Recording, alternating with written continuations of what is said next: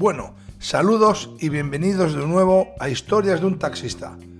Voy a ser vuestro taxista y conductor de este show que pretende llevaros por un paseo tan divertido como un viaje en una puta montaña rusa.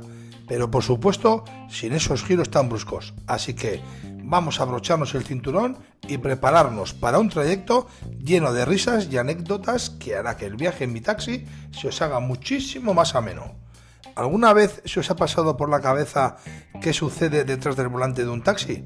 Tantas horas hay sentado, tantos clientes subiendo y bajando del taxi y a veces sin saber qué decir, excepto ¿a dónde le llevo? Pues a mí sí. Yo antes de ser taxista, hace ya aproximadamente unos 12 años, sí que se me había pasado por la cabeza. ¿Qué se sentirá siendo un taxista? Yo en aquella época solo cogía el taxi para volver a casa después de una buena fiesta. Y la verdad que los 25 euros que pagaba por aquel entonces me parecían la mejor inversión que hacía. Pues en los próximos episodios no solo no lo vamos a descubrir, sino que también vamos a reírnos mucho de ello.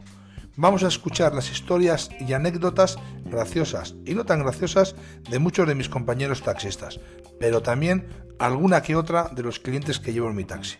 Algunos conocidos, otros no tan conocidos, pero mi taxi ha sido a veces como un club de la comedia móvil y las historias que vais a escuchar os garantizo que sobre todo os harán reír más que un chiste malo sobre los taxis. como por ejemplo este. ¿Cuál es el colmo de un semáforo y un taxi? Pasarse todo el día en verde. Malo, ¿verdad? Muy malo. pues si queréis más, estar atentos porque en breve nos volvemos a ver las caras.